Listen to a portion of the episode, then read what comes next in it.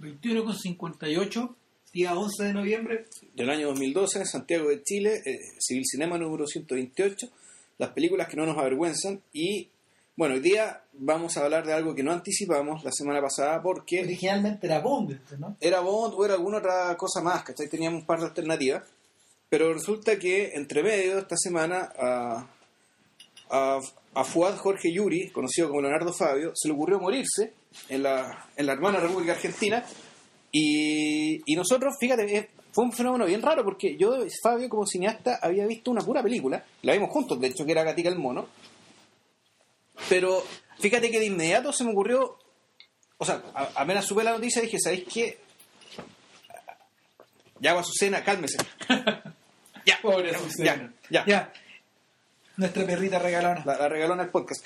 No, entonces, eh, pucha, fue como que aprovechar, aprovechamos el podcast en realidad para, pucha, para ponerse al día. O sea, en el fondo, ya hemos dicho, esto- este podcast también lo utilizamos para obligarnos a ver películas que no hemos visto. Claro. Entonces, rápidamente con Ram, con el mismo, creo que fue el mismo lunes, dijimos, chuta, se murió Fabio, ¿cuáles son las películas claves? Tú, tú, tú, tú, pum, las vimos, nos vimos todas, y bueno, vamos, a- vamos a hablar hoy día de Leonardo Fabio, de la carrera fílmica de Leonardo Fabio, que consta de Son como 7, 8 tipos. son 7 8 películas largometraje. En total son 12 películas contando corto y cosas que te, pero claro, las películas largometrajes deben ser unos 7 u 8. Ahora, eh, dentro, dentro de la. Dentro del panorama del cine latinoamericano, esta es una prueba evidente de que los chilenos, de, de que los chilenos estamos bien aislados. o sea, el solo hecho de que, no sé, diarios como La Tercera, por ejemplo, o en algunos otros lados, se hablara rápidamente de falleció el cantante Leonardo Fabio. Eh, en el Mercurio también lo consi- consignaron una parte respecto del- de la obra cinematográfica y en otros lados, pero Y, bueno, y en la tele también se habló que, que- que además era cineasta. además era cineasta. Sí, pero, como resulta que además, claro. pero resulta que en Argentina los reportes eran al revés. Ahora, tampoco hay que echarle tampoco hay, tampoco hay, que- culpar a los medios nacionales porque en realidad eh, dentro de la ¿cómo se llama? dentro de dentro de la dentro de la influencia cultural de Fabio en Latinoamérica se lo conoció como cantante básicamente y, y poco poco se poco se supo de los O sea, al menos aquí en Chile, los ¿quién, éxitos cinematográficos que él tuvo en los 60 y los 70 o sea, ¿quién no se topó alguna vez con un guitarreo donde cantaban y ella ya me olvidó y bla, bla, bla, bla, bla? Claro. En cambio, las películas de Fabio acá llegaron re poco. Yo me acuerdo que un- en los 90 hubo un ciclo acá que dieron. mira yo Y, creo y que- ahí nuestro- un, un amigo, un compañero nuestro en la universidad, Gaspar, él me mencionó Gatica el Mono. Fue la primera vez que me enteré de Leonardo Fabio como cineasta Mira, y eh, yo, creo que, yo creo que lo divisé en un videoclub. Ya. Lo- haciendo memoria, en el, en el artículo del diario lo ponía, porque creo que la primera vez que yo vi una cosa que era de Fabio fue media entreverada entre las películas, en- entre los VHS en español del videoclub, Ya.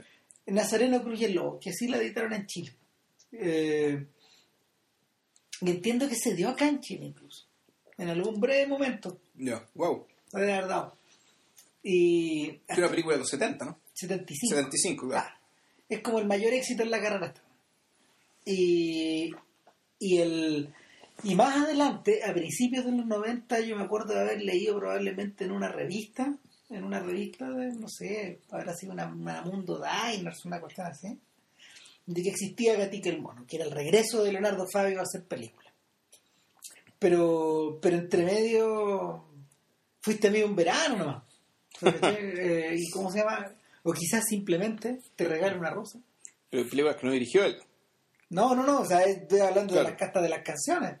Lo que pasa es que al principio, al principio yo pensé que en realidad Leonardo Fabio estaba entreverado como tantos gallos, como tantos argentinos más, como Palito Ortega, Claro. o como, Como Mita Rodríguez. como eso quería decir, como Vita Rodríguez, o, o, o gente como, no sé, como, ah, se me escapa el nombre, como Sandro, entre la cantidad increíbles de películas argentinas que se hicieron con canciones de fondo, ¿cachai? Que, Claro. que eran... Que eran videoclips, en fondo, sí. Eran videoclips, era material para era material para vender más discos, ¿no? Claro, exacto. Ahora, Fabio hizo de esas películas, pero mirando para atrás, en realidad el recorrido de Fabio es harto más complejo. O sea, eh, en realidad se parece un poco a la vida de François Truffaut. Porque, porque Fabio nace, Fabio nace en Las Caritas, que es como un pequeño poblado de la provincia de Mendoza.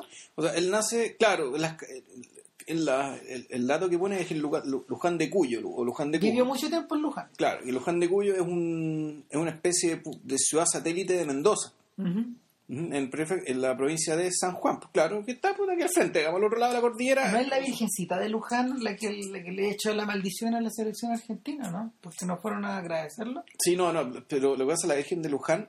O sea, ese pueblo Luján de Cuyo creo que se llama así por el Luján que está cerca de Buenos Aires, que es donde está la Virgencita, hasta donde sé. Ya. ¿Cachai? Que esa, ese Luján, Donde está la Virgencita, que es el equivalente del Lourdes acá, o lo Bajes, o lo que sea, si mal no recuerdo, está en la provincia de Buenos Aires, es decir, está hablando como, como Ah, 800 kilómetros de distancia. Y Es este como- Luján de Cuyo, ¿cachai? Puta, eh, es de Cuyo, ¿cachai? Ya. Bueno, el asunto es que después de este pequeño paréntesis de cultura argentina, el problema es que eh, Fabio tuvo una infancia, a ver, tuvo una infancia de padre ausente, Ya, eh, con rasgos delincuenciales, sí. un pendejo de calle que andaba dando vueltas por para todos lados, pero al mismo tiempo un poco más grande, dio una breve pasada por el seminario y una breve pasada por la marina. Ya. O sea, de hecho, se cuenta la leyenda, man, de que a este man se lo veía eh, sin, sin la menor vergüenza pedir limosna vestido marino en la estación de tren. Chuta. Ya. Claro, y entre medio de esa infancia y adolescencia media, media, media, entre acá y allá, bueno, de hecho estuvo, este pendejo estuvo en, ¿cómo se llama? Eh, en, en, en internado, en reformatorio y hasta hasta un breve periodo en cárcel, en cárcel de menores. Entonces, la situación, la situación era media complicada, pero la profesión de guionista de radioteatro de la mamá de alguna forma lo salvó. Y, y lo, hizo interesar, y lo hizo interesarse por el teatro y a temprana edad eh, ir a probar suerte a Buenos Aires como actor. Eh, y ahí es donde ahí es donde engancha bien, porque el maestro de Fabio es Leopoldo Torre Nilsson, que es el gran cineasta argentino de todos los tiempos. O sea, Leopoldo Torre Nilsson este, es, el, es el maestro de gente como Aristarain. De hecho, algún día le deberíamos dedicar un podcast a, este- a, a- Torre. ¿Es Torre o Torres? Torre, Leopoldo Torre Nilsson. Y nada, pues de hecho, Crónica de un niño solo, la primera película de Fabio está dedicada al maestro Torre. Ya. Y de alguna forma este gallo lo adopta, pues como Sondre Bazán eh, eh, se convierte en Sí. ayudante de dirección de sus películas y, y, y lentamente lentamente es apadrinado por es apadrinado por, por, por la gente que gira en torno a esto siendo que Fabio fíjate era un contemporáneo es un- por edad es un contemporáneo de Pino Solana y de Octavio Getino y un montón de otra gente que en realidad saltó a hacer el documental Fabio nunca Fabio hasta viejo ya nunca, nunca hizo un documental sin embargo sus películas eh, Todas buenas argumentos. Buenas Claro, argumentos. sí, to- todas, todas tienen como una preocupación social y al mismo tiempo toda una, O sea, preocupación social una y... suerte como de inspiración en lo que está aquí, en el- Claro, el, o sea, material la- con el que trabajáis. material es una puesta en escena hecha para sacarle el máximo provecho a la realidad que estáis filmando. Claro. Aunque está al servicio de la ficción. Ahora fíjate que cuando vi Crónica de un niño solo, inmediatamente me acordé del molde, del molde de películas de niños eh, protagonizadas por niños de la posguerra, que se repite una Sí, vez claro. O sea, bueno, de partida, claro, es... Pulín, el niñito de la película, se parece al, eh, o sea, tiene muchos rasgos de la vida de Fabio, sí. De los, los que les acabamos de contar, eh, pero también se parece al niñito de, de- de Alemania año cero, se parece a Anton Anton Donel de los De hecho, 400 la, película, yo diría que esta película es casi un... Hasta la infancia de Iván tiene ciertos rasgos de... Mm.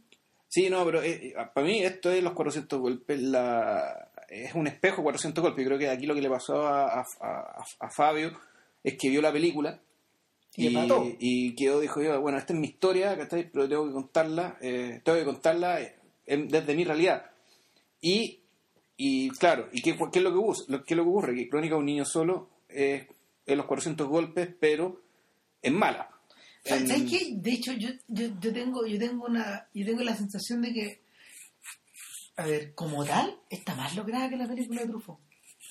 siendo que son distintas. ¿eh? O sea, me explico. No, no es que sea ni mejor ni peor. Eh, eh, en los 400 golpes, Truffaut crea un personaje que, que es prácticamente, es de alguna manera es su espejo, pero al mismo tiempo es una suerte de héroe antihéroe, que está puesto ahí en medio, ¿cachai? Pero el, el personaje está, está puesto ahí, además, por la personalidad del propio Jean-Pierre Léo, del actor, para crear identificación. Sí. Y el tema, el tema con Crónica de un niño solo es que yo encuentro que, y, y que, que lo que le hace brutal, es que no es una película en que tú te identifiques Claro. con el niño. Yo sin verlo por el lado de la identificación, a mí me parece que lo- la película de Truffaut es más difícil porque eh, quiere hablar de más cosas a la vez. O sea, quiere hablar de... Quiere hablar de, claro, de la, pre- de la precariedad, como de la fragilidad, ¿cachai? pero al mismo tiempo eh, habla de las posibilidades, ¿cachai? es decir, de lo que el, lo que el muchacho, de, de lo, que, lo que está en germen, digamos, lo que está en, en potencia de este, de este muchacho y, y las O lo que se puede perder. Claro, pero hay un tema que tiene que ver con la posibilidad, con, lo que te- con la inquietud del cabro chico, con la relación con su compadre y amigo, que es una, que es una amistad dentro de todo bien noble. Claro. Y hay una, y hay una cuestión también como infantil de juego, ¿cachai? donde el, el mundo de la posguerra, por triste, pobre y mediocre que sea, da espacio para que el, el niño Duanel juegue, juegue y se arriesgue, aprenda. Hasta cierta Se equivoque. hasta cierta medida, el mundo que pinta Truffaut es un mundo que es abierto. Mm, Sí. Es un mundo que tú, es un mundo que por un momento, por un momento pareciera que Duanel, Duanel controla, pese a lo botado que está, controla los hilos de ese mundo. O al menos, ¿cachai? Puta, es un, es un parque de diversiones donde los guardias son medios pesados, ¿cachai? Pero donde dentro de todo el mundo es ameno, ah, en último término. Está- siendo- y, y por lo mismo la película está cargada de anécdotas. Claro, pero y- e incluso el final de, de- de los 400 golpes. Eh, te refuerza la idea ya cuando diciendo ya, si, si no te gustó esto, el tipo se arranca el mar y ahí estamos con, claro, el plano euclidiano, ¿cachai? El, Mm. Abierto. Entonces, Claro. está todo abierto para que el cabro chico sea lo que él quiera hacer. El- Están todas las posibilidades abiertas. de alguna manera ese plano final está puesto ahí para contrarrestar el plano a lo Dreyer, que es este plano fijo del de la entrevista. ¿Ya? cuando el, cuando el niño cuando el niño lo meten en la lo, lo están ingresando a- al lo están ingresando a este reformatorio o sea en el fondo se consiguen se consiguen una hora para meterlo ahí ¿Mm? un- una, una, una hora y un espacio para meterlo hay una entrevista con un psicólogo o un psiquiatra o un educador nunca se dice quién Claro. eh, y, es- y el niño está contestando preguntas como un cuestionario. Eh, son que, eran- que- que fueron preguntas que escribió Truffaut en el fondo.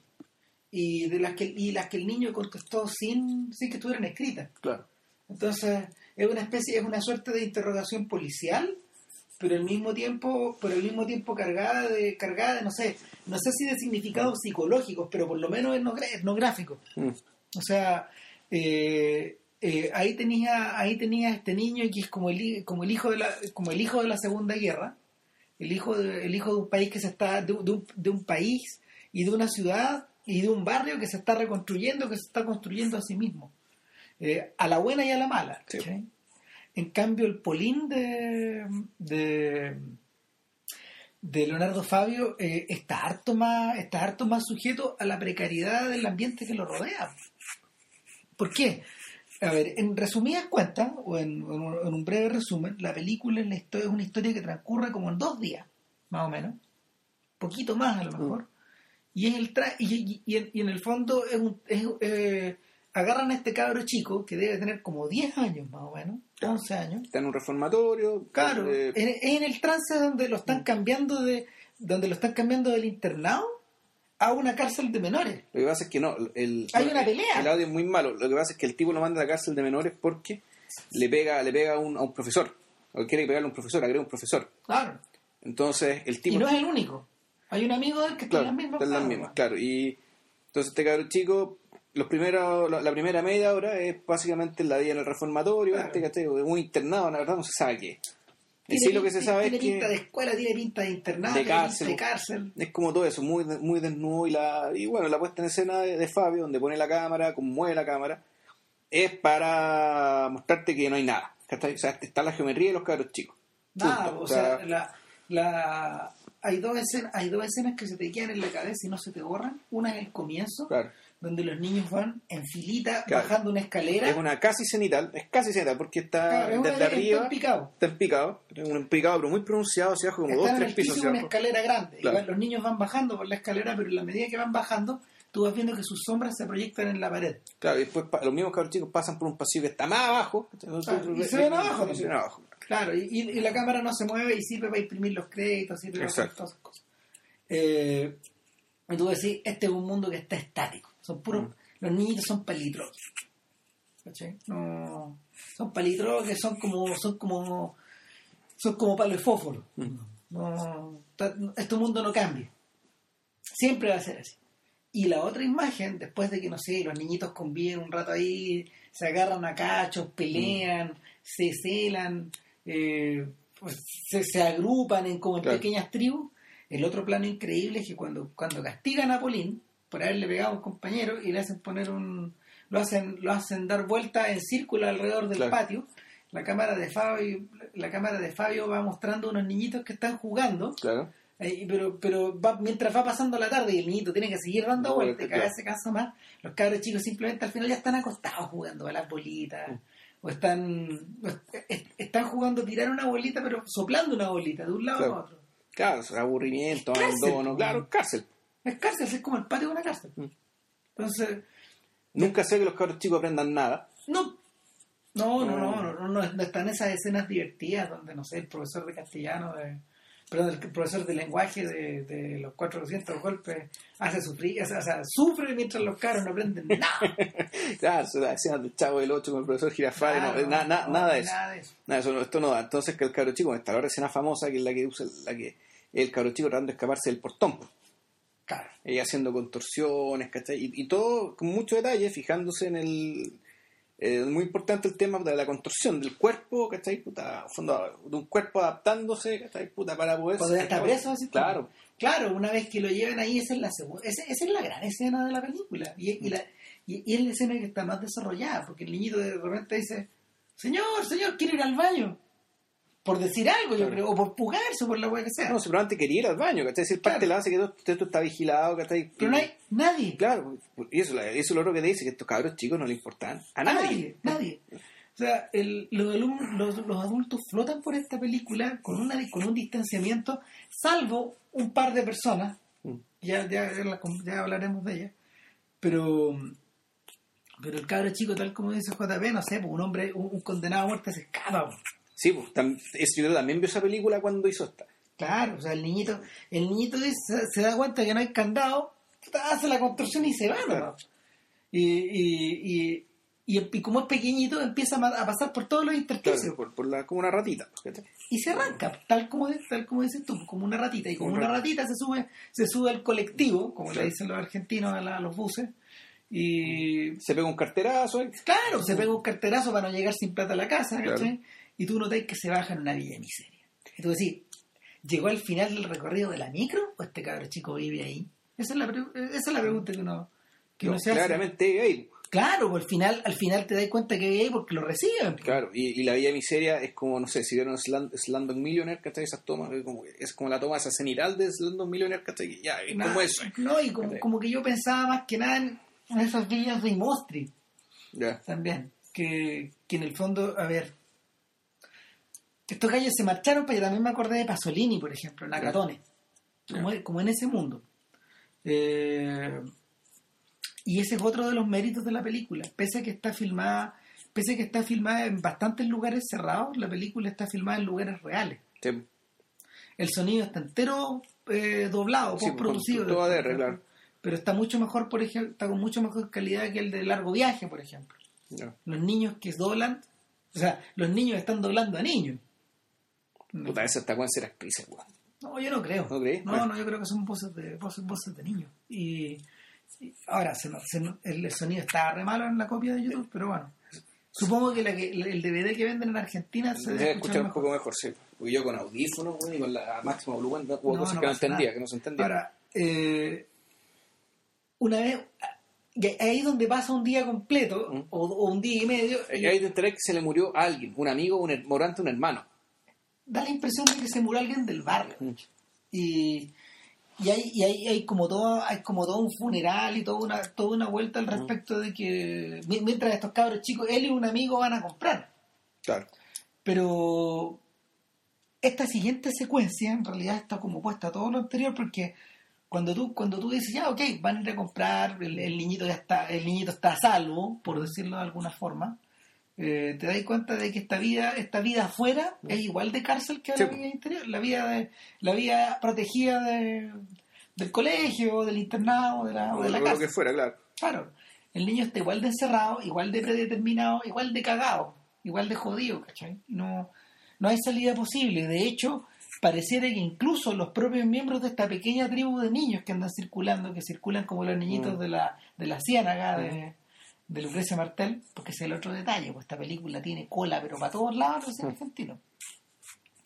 Eh, pareciera que pareciera que estos mismos niños asumen que en el fondo este mundo de patotas los determina y el que y, y perro se come a perro ¿no? y hay una secuencia bien terrible en una especie de en una especie de estuario Sí.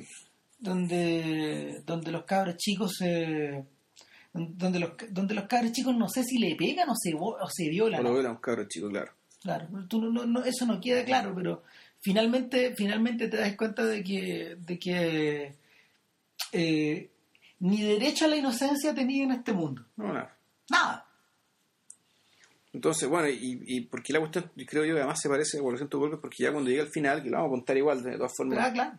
eh, puta, el tipo anda con un le, le- el arranque, eh, en algún momento eh, aparece Leonardo Fabio como personaje, Claro. Como, es, es extraño el momento porque, porque tal como, tal como Truffaut aparece en, el, en, en estos carruseles, cuando, cuando en, una, en una breve escena de los 400 golpes sale Truffaut. sale Rufo, exacto. Se sube el carrusel con, con Leo. Pero sale como extra, en cambio aquí, Claro. eh, aquí el- el Fabio es más bien un personaje. Claro, es una especie. me- Ahí sabéis que me dio la impresión de que era el adulto mirándose así a sí mismo de niño. No, A ratos pensé, a ratos pensé en Claro, eso. No, pero un personaje más, más dudoso, ¿cachai? Un personaje que creo que, que tenía, no sé qué negocio turbio con alguien, pero quería vender un caballo. O sea, no. Quería deshacerse el caballo, ¿no? lo que, lo que pasa es lo siguiente: este gallo era amigo de la. Este gallo probablemente era amigo de un hermano mayor O era amigo o del- que se murió, po. o era amigo del papá. Se hacen unas. Hay hay un breve intercambio como de, de, de preguntas y respuestas entre ellos y él, le, y él le dice. Él le dice, ven a la noche, le dice. Una cosa así. Y. Y, y bromean aunque te bueno estoy vendiendo este caballo le dice lo voy a vender quieres quieres comprarlo le dice en algún Mm. momento pero en el fondo está, está claro que está jugando nomás este gallo este tiene su negocio por su lado y el negocio que tiene el personaje de Fabio es de El prostitución cafiche, po. el cafiche, sí, claro pues en el fondo agarra unas cabras en la agarra una chiquilla en, arriba de las carretas la sube se la lleva a una casa y los tipos de la pobla Están haciendo empiezan fila, a hacer claro, cola, están claro haciendo fila. claro. en el fondo en el fondo lleva a la mujer por las distintas poblas y, y el niñito todo el rato está mirando está mirando está- no, no, o sea, no, no solo mira a los gallos a hacer la cola no solo mira no solo mira la carretera sino que mira para adentro también Claro. Hay un momento en que te da la sensación de cuando se, se mete la mano al bolsillo y todavía hay plata de la- del, del carterazo que se pegó Claro. entonces te vas a poner en la cola ¿no? Diez años. Claro, entonces, eh, a, to- todo, o sea, tú decís, tú decís bueno, ¿y hacia, y hacia dónde se dirige esta película? Que dura tan poco, dura 70 minutos, quedan como 5 Claro. minutos, y el niñito agarra el caballo y se lo lleva a dar un paseo, o se lo lleva, o, o- o lo va a vender, no sé. O, o al revés, uno dice, este cabrón chico le un arranque nobleza y c- consideró que ese es el compañero que quiere tener, un caballo, y quedarse con el caballo y andar ahí con el caballo. Y bueno, le agarra un paco, y este caballo de quién es, y bla, bla, bla, pum, detenido.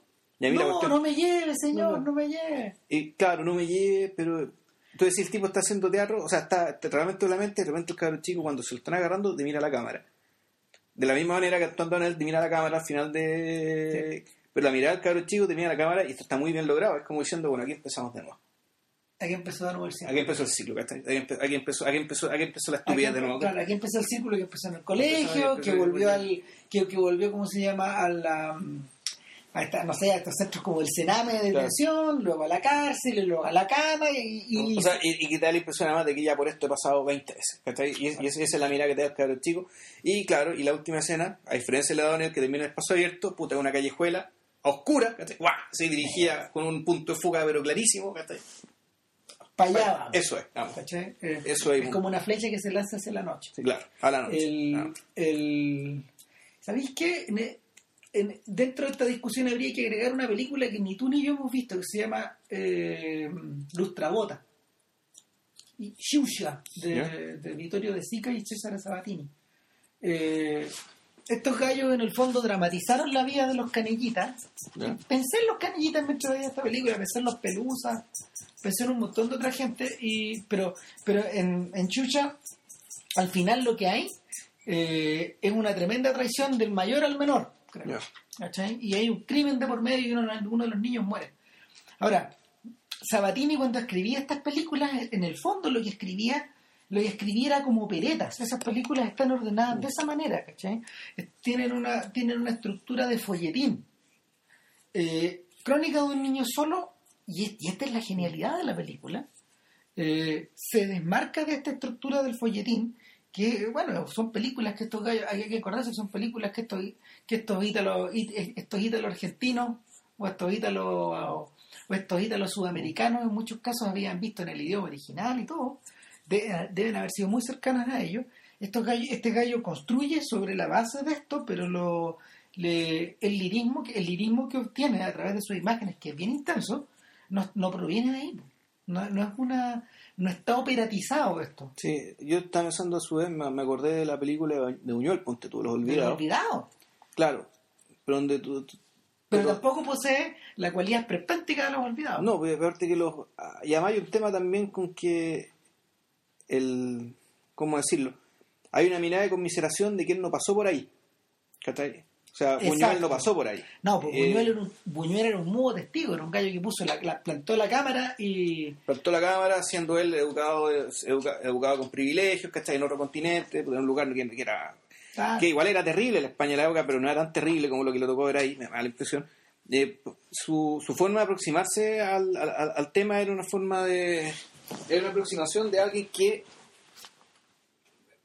Mira esta cuestión con... con, los ojos, pena- con los ojos de con los ojos de, un- de extraño. Sí, con ojos de extraño.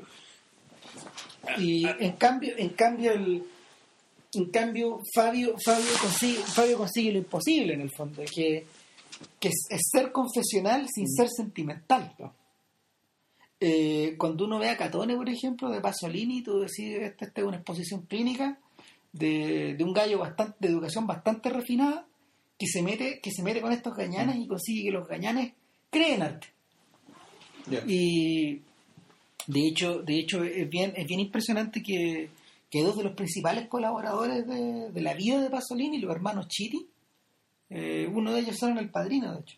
Eh, Franco Chiti y Sergio Chiti son gallos de población que Pasolini encuentra, con- con- conoce y encuentra y se relaciona con ellos. eh, aparecen en Acatone y después se transforman en su guionista, en su ayudante de dirección, en un montón de en, en actores. Eh, Franco Chiti es uno de los personajes del Decamerón, Ya. pero pero son gallos que son gallos que fueron rescatados de esta de este círculo y fueron tras- fueron trasplantados de alguna manera. Eh, pero pero en el caso en el caso de crónica de un niño solo la la sensación como de pobreza y de precariedad que transmite es intemporal Eh, uno, uno puede establecer este lazo por ejemplo a distintas a, a distintas muestras de a distintas muestras de, de patetismo latinoamericano a lo largo de no sé de los últimos de los últimos 50 años. Más o menos esta película tiene casi 40, casi tiene 50 si es del año 65 Sí, lo que logró llamar la atención es que, es que esta película es dos años más antigua que Largo Viaje. sí. Y Largo Viaje es, es todo lo contrario. Claro no Eh, pues largo, es- largo- O sea, yo, es que lo que estoy pensando en realidad es otra cosa, es que habría sido posible en Chile filmar algo así. En aquel entonces. Eh, bueno como testimonio están las fotos de los pelusas del Mapocho de Sergio Larraín Claro, son fotos. pero son fotos ¿cachai? Son fotos. Y o sea, son fotos y, y, y, y- está de alguna manera el pecado extra de que son fotos muy bien compuestas, ¿cachai? Donde, donde en el fondo tanto la apariencia física del, del pelusa como eh, su- sus implicaciones simbólicas están súper trabajadas de una manera estética.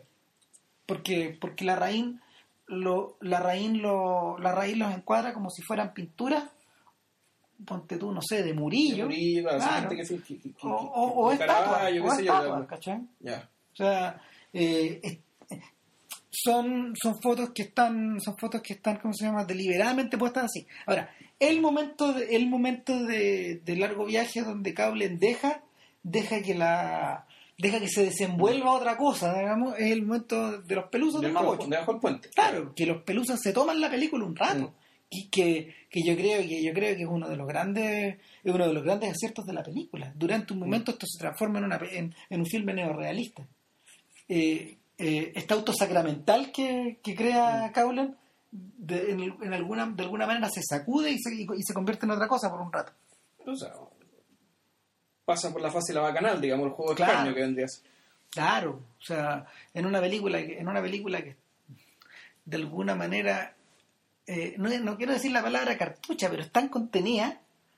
No, y no solo eso, sino que eh, eh, te pone, te plantean un- una cuestión que, que viendo el niño solo es muy real, pues, o sea que este es un, un, un niñito santo, por el fondo, Claro. un, niñito, un niñito santo, que, exacto. eh, que anda, que anda ahí, pucha, eh, un angelito. un, un angelito que anda rebotando en un mundo que no es de angelitos, que no está hecho para angelitos. Claro. Entonces, claro, y dos años antes hace esto, que- que es parecido, pero realmente es muy, muy, muy, muy distinto. Ahora, eh, lo interesante es que la película que Fabio hace después, Bueno, antes de seguir, pero, eh, pongamos, el- pongamos el dato, hagamos modo de. Eh, durante años y puede que hasta ahora todavía se considera Crónica de un niño solo como la, la mejor película argentina de la historia. claro, la más influyente, digamos, para toda una generación de, de cineastas y, y probablemente una, no sé, tú- como son los argentinos, pues atadas, atadas a sensaciones, fidelidades y, y adscripciones que o sea, ellos mismos ellos mismos controlan también.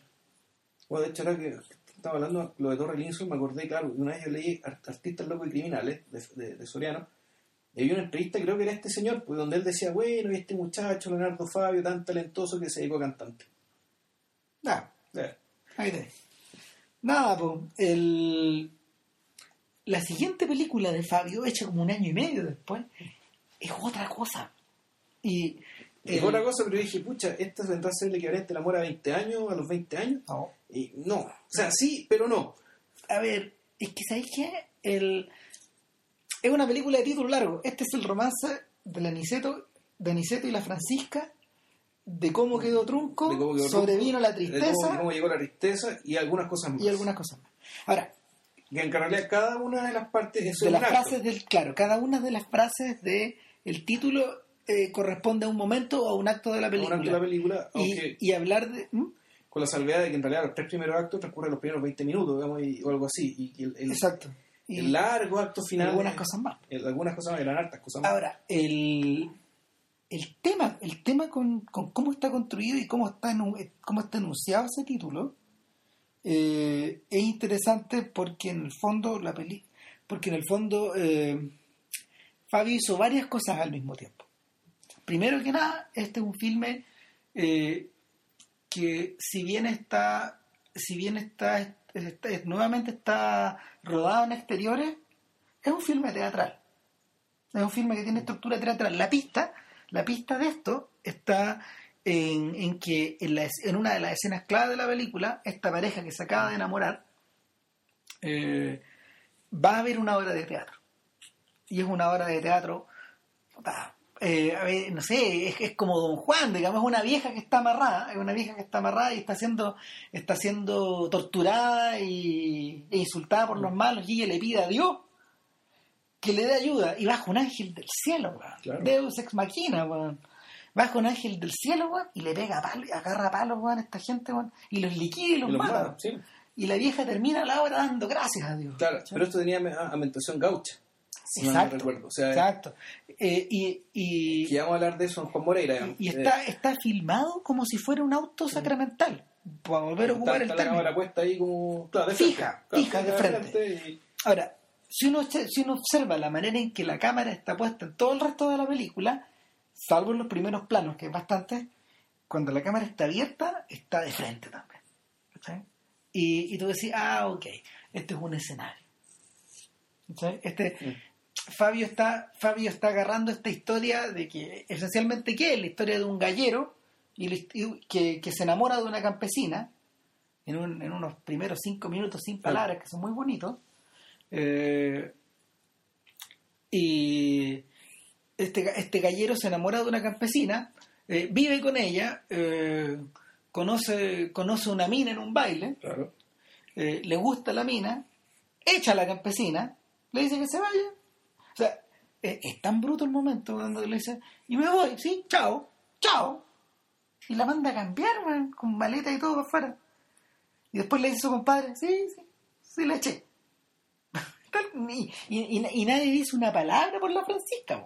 No, ni, la- ni Francisca es una palabra por Francisca. ella. weón. Eh, entonces, el- este sujeto conoce esta mina, echa, echa, su, echa su Francisca, hace, el, hace el, el- el vago intento, el amago de volverla a engatusar, tienen una noche de amor, weón, eh, y, y luego, no sé, pues, como cualquier cosa, la mujer al otro día tiene otro compañero. Sí. Y este weón empieza a, a dar vueltas en banda. Y de verdad en banda, o sea... De hecho, de hecho no, no sé si no, no sé si contar el final de, este- de este- de esta historia, pero sabemos que es trágico. El punto es que el punto es que la cuando estaba viendo la película, que está salpicada de ruidos de campo, de grillos, de viento, de gallinas, de perros, eh, de gente que va y que viene, de, de, de, de- momentos, de, ruidos nocturnos y como de, de, naturaleza, de, no sé, de efluvios naturales durante el día, pensé al tiro un amanecer. Yo pensé en amanecer, pero por la, por la historia. por la historia, claro, por la historia, porque, porque, porque, porque no solo, no solo está insinuada esta idea de esta idea del triángulo hombre-mujer, el triángulo de la fidelidad y la infidelidad, Una- ¿cachai? hombre, mujer virtuosa, hombre, mujer pecaminosa. claro, Mujer virtuosa, mujer pecaminosa, hombre. pero también hay otro detalle que, que tenéis que, que el- el- la, la cuarta pata, la cuarta pata de esta, de esta, mm, de este drama, de este pequeño drama campesino, es la naturaleza. ¿Cachai? Ese es el cuarto protagonista de esta historia. Eh, pero es una, es Pero una- no es tanto la naturaleza como la como eh, eh, esta una, una geografía semi urbanizada y semi campesina Es que eso es. es una cuestión o sea, que, que una realidad medio difusa porque en amanecer eh, esta era muy claro el mundo rural y el mundo ciudad y están uno al lado del otro y a distancia de un tranvía que puede pasar en cualquier momento Mm, Era, era una especie de carretera que te llevaba de un lado para otro, Claro. que te llevaba y te transitaba y que, y que el único espacio, el único espacio que era que era nebuloso y plástico era el, era el agua, era el, Claro. era el lago que estaba, que estaba metido en la ciudad. En este caso, en este caso la huella del hombre, la huella del hombre o la huella de esta violación de la tierra está presente todo el rato. Eh, está presente por y, y ese, y ese es un detalle ese es un detalle que Fabio tiende tiende a tiende a identificar con mucha ¿cómo se llama? con, con mucha perspicacia o sea este weón se da cuenta de que de que de que este, este- esta, esta, esta especie como de obra a ver esta especie como de obra teatral popular solo puede funcionar o solo tiene esta universalidad en el mundo argentino en la medida de que tú de que tú filmes a, de que, de que tú filmes como a esta población. No el mundo bonaerense ni tampoco este mundo como de estepario sino que esta cosa como de ida y vuelta que está muy bien lograda siempre quedé con la, en alguna parte yo había leído que en- que que lo que, lo que lo que quiso hacer Fabio siempre funciona de cuño popular en en cómo se llama en consonancia de alguna forma. Nacional y popular. Eso nacional y popular tal que, cual. que es el local del peronismo claro en, consonancia con en consonancia con la con lo cómo se llama con los objetivos del justicialismo. Eh, pero lo, lo interesante es que lo interesante es que la la fusión aquí es muy perfecta. Eh, es tan perfecta es tan perfecta que que de hecho de hecho este weón recurre un montón de técnicas en la película una de ellas por ejemplo es dejar que corra la música y los personajes no dicen nada Claro. o dicen cosas pero no no no cuentan todo no explican nada hay momentos por ejemplo en que él le escribe una carta y él y tú no escuchas la carta Mientras ellos siguen, siguen juntos o separados. Hay, hay, hay momentos donde ella dice algo. Es como una frase al pasar, te quiero mucho, una cosa así.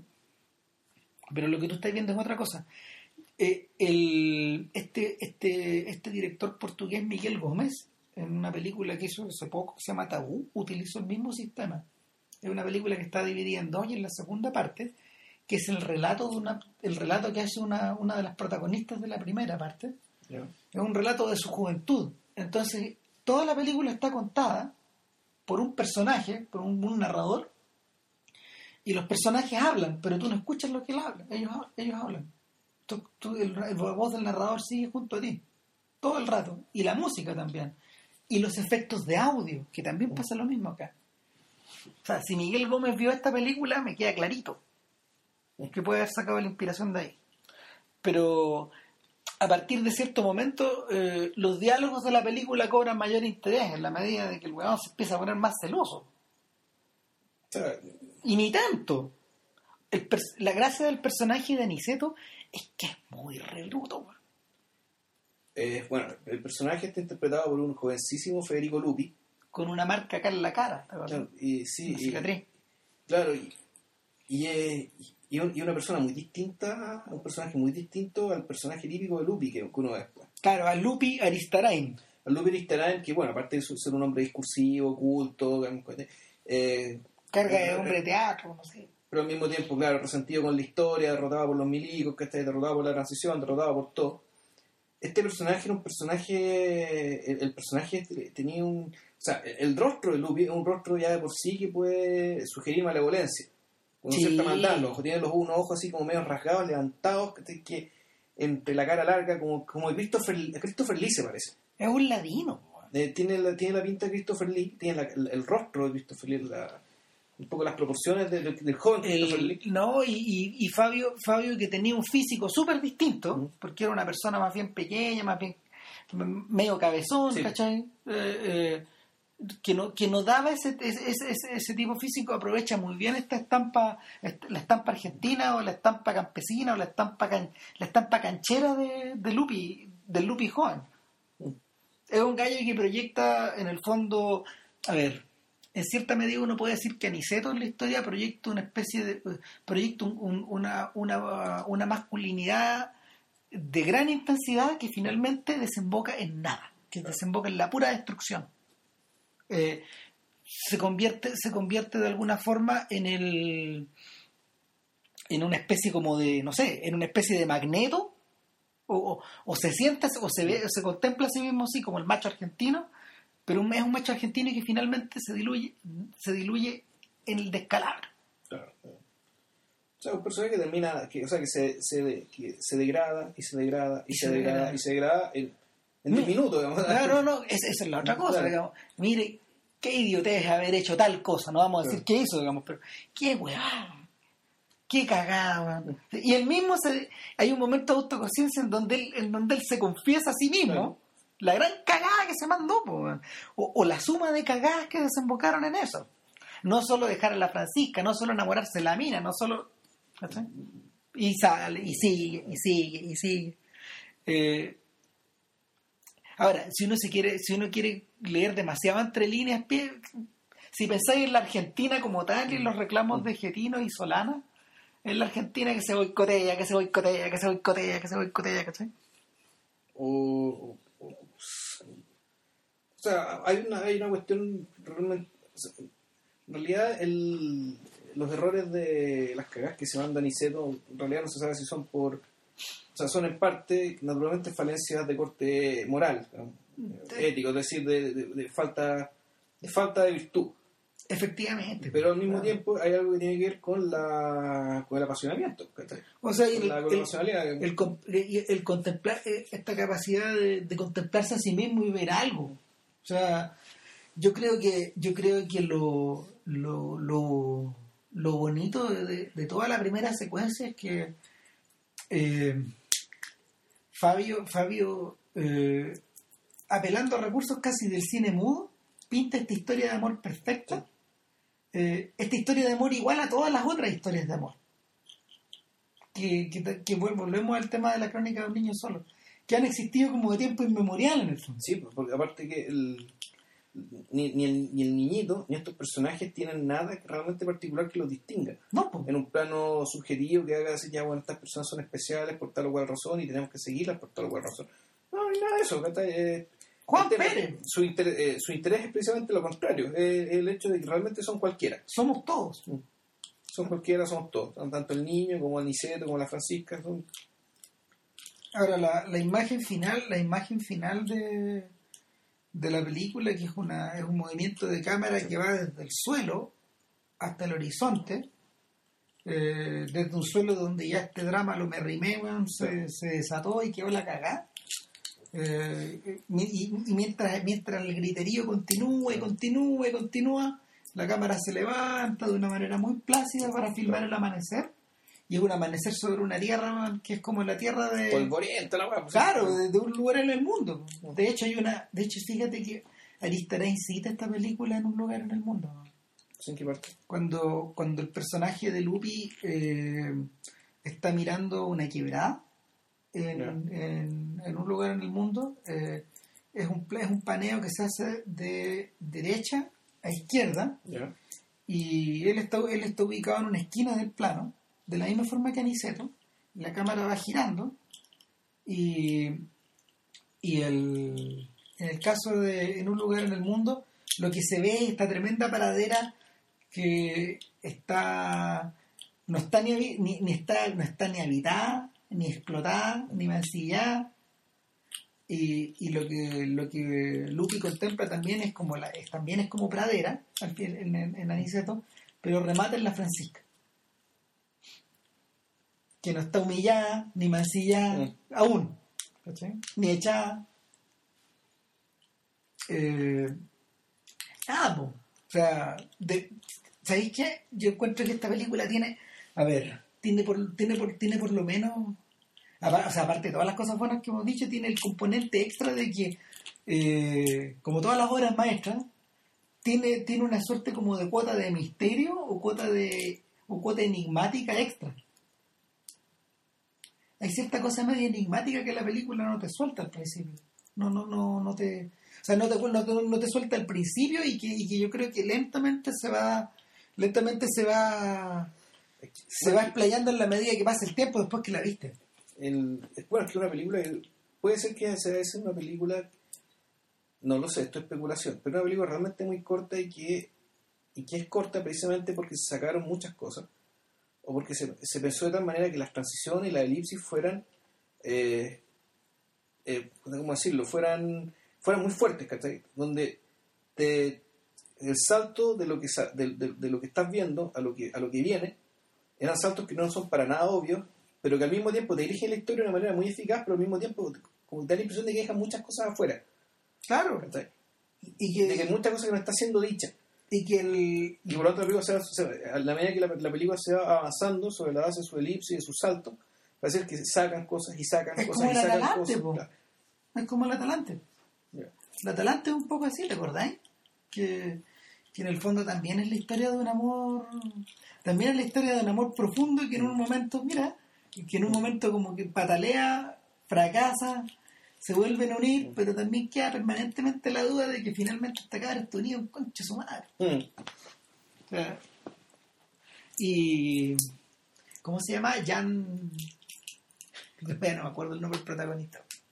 Pero en fin, algún día hablaremos de eso. ¿no? Pero el, el tema es que si tú, si tú, eh, si hacemos, si, si, si con, el- con el mismo Fabio hacemos una elipsis, por ejemplo, el Fabio de Juan Moreira, la situación no puede ser más distinta. Ahora, entre medio está el dependiente, ¿no? Entre medio está el dependiente. Se Mira, considera como una trilogía. Yo, yo sí, leí por ahí. en las tres primeras. Las tres primeras, claro. Claro, bueno, y el dependiente, yo, yo no la he visto completa. El, Yo, no la he visto. el dependiente es la historia de los amores de un señor que ha trabajado 25 años en una ferretería, en una ferretería de pueblo, con un viejo que está bien cucarro ya, que, que, pero, pero que en el fondo es como su papá. ¿Cachai? Finalmente, finalmente es el intento de independizarse de, de una persona que lo ha mantenido seguro, que le ha dado pega, que, que le ha dado cobijo, vive ahí, vive con el viejo. Pero al mismo tiempo el- la, la ferretería también es como una cárcel, porque ya, ¿cómo se llama? La, la fuerza, la fuerza de la esta especie como de inercia en la que está atrapado este, este compadre lo impulsa también hacia la noche. Hay que tío es una ferretería. Me acordé del cuento chino. Que pensé en lo mismo. Pensé en lo mismo, porque el, el personaje de un, de un cuento chino, el, el- ¿cómo se llama? Darín en un cuento chino, que es, un, es que es un Darín que está como todo el rato eh, jugando contra su propio mito de personaje de personaje urbano, de personaje estupendo, de, de tipo de tipo listo. Es, un, es una persona es una persona media vegetada, barbona, eh, pasada de peso y bastante obtusa. Eh, Monomaníaca y está Claro. al fin la monomanía. ¿no? Dominado por eso. Claro, pero claro, pero un personaje que el, es un dependiente de su propia fratería, su papá ya no está. No. eh, y bueno, en realidad, que me contar esta película porque en realidad Mm. es, es- es hablar de una película que no está en el podcast, para hablar de una película que no vimos. Pero nada, pero, pero la el está en, en, en, en ese sentido se siente harto más parroquial que las otras antes las otras dos. Ya. Pero, pero Juan Moreira es otra cosa. O sea, a mí, cuando la estaba viendo, ¿no? yo pensaba, ah, este es un western, este, este es el western de Fabio. Claro. Y después, cuando escuchaba la música, decía, este es el western italiano de Fabio. weón. No, yo, yo la vi, empezó a tirar no, Pero, pero, pero después te transforma en otro weón. este es la Rocha de Fabio. También pensé en eso, también pensé, también pensé en Antonio Damonte. Damonte, claro. Y me dieron ganas de proponer que algún día hagamos un podcast de Terra en Trance, que es la que, es la que no hemos visto. ¿no? No, yo vi de Trance, Y- era y- muy extraño. Puta, Era muy extraño, yo, yo, haría- de- yo igual la tú harías la de la... Yo, yo el la- diablo. Yo el diablo de las muertes, yo haría esa, esa dupla. Ajá. Y nada, el, el punto es que... eh, Un cine que se palpa, un cine que se siente, como, como hablaba Claudio Rocha, weón, más engrupido. Hay un libro de Claudio Roche que hay que editar los argentinos ahora. Ya. Ah, Un cine que se palpa. un se cine que se siente. Claro, el, el, punto, el punto es que Juan Moreira es un montón de cosas a la vez. Yo también pensaba en Borges cuando veía la película. Pensaba en estos cuentos de gaucho, Así. que en el fondo son, son pensaba en Facundo también. ¿Cachai? Y, y- y te podías remontar hacia atrás y hacia atrás. Eh, y a ver, básicamente, eh, básicamente, Juan Moreira primero que nada un folletín Ya. de 1879, que a su vez está basado Es un, un personaje en real. un ¿no? personaje real. En un personaje real que atravesó el siglo que atravesó el siglo XIX y que fue y que quedó, quedó al medio en estas disputas entre estancieros y el Estado. Porque hablan de hablan de Bartolomé Mitre también. Mitre era el jefe del Partido Nacionalista versus y el rival era un tipo de apellido Alcina, que aparece en la película, el personaje Alcina, que era el jefe del otro partido, creo que es el Partido Autonomista, que por lo que entiendo debe ser una prolongación de la disputa entre federalistas y unionistas. O sea, básicamente eh, tema de dónde queda el poder en el fondo. ¿Está en, la, está en las provincias o está en Buenos Aires? Lo Algo curioso, así. lo curioso es que Juan Moreira empieza, el hilo de Juan Moreira lo empieza a tirar de una manera mucho más simple. En el fondo, eh, Juan, eh, Juan es un peón de, es un peón de fondo que un día va a donde el teniente alcalde, porque así se llama el, el- el- así es el cargo que tenía. Cacha, po, Claro. weón. Teniente alcalde, po, weón. Eh, va donde su teniente alcalde y le dice, ¿sabe qué? Fulano de tal no Me quiere, plata". me- no me quiere pagar mis 40 pesos. En realidad no fue así. Fue, eh, en realidad, en, en rigor fue que el teniente alcalde convoca, oye, ¿por qué fuiste donde este sujeto a reclamarle de esta manera tan Lo prepotente?" llaman, lo mandan a llamar. Claro, no, no, yo no fui prepotente, pero este señor me debe lo mío. Me debe 40 pesos.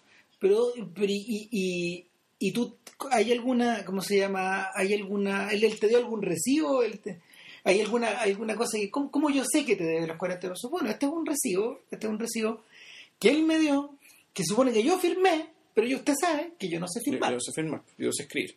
Corte, Juan Moreira aparece en el potro latillado. O sea, claro, se, se- se agarran, se, se Agarran agarra firme se agarran la al cepo. Mm. Entonces está en el cepo, corte, va Juan Moreira y se echa al tipo que le día plata. No se echa al, coro- al, al coronel. No, al- no todavía. no todavía, ya habrá tiempo para eso.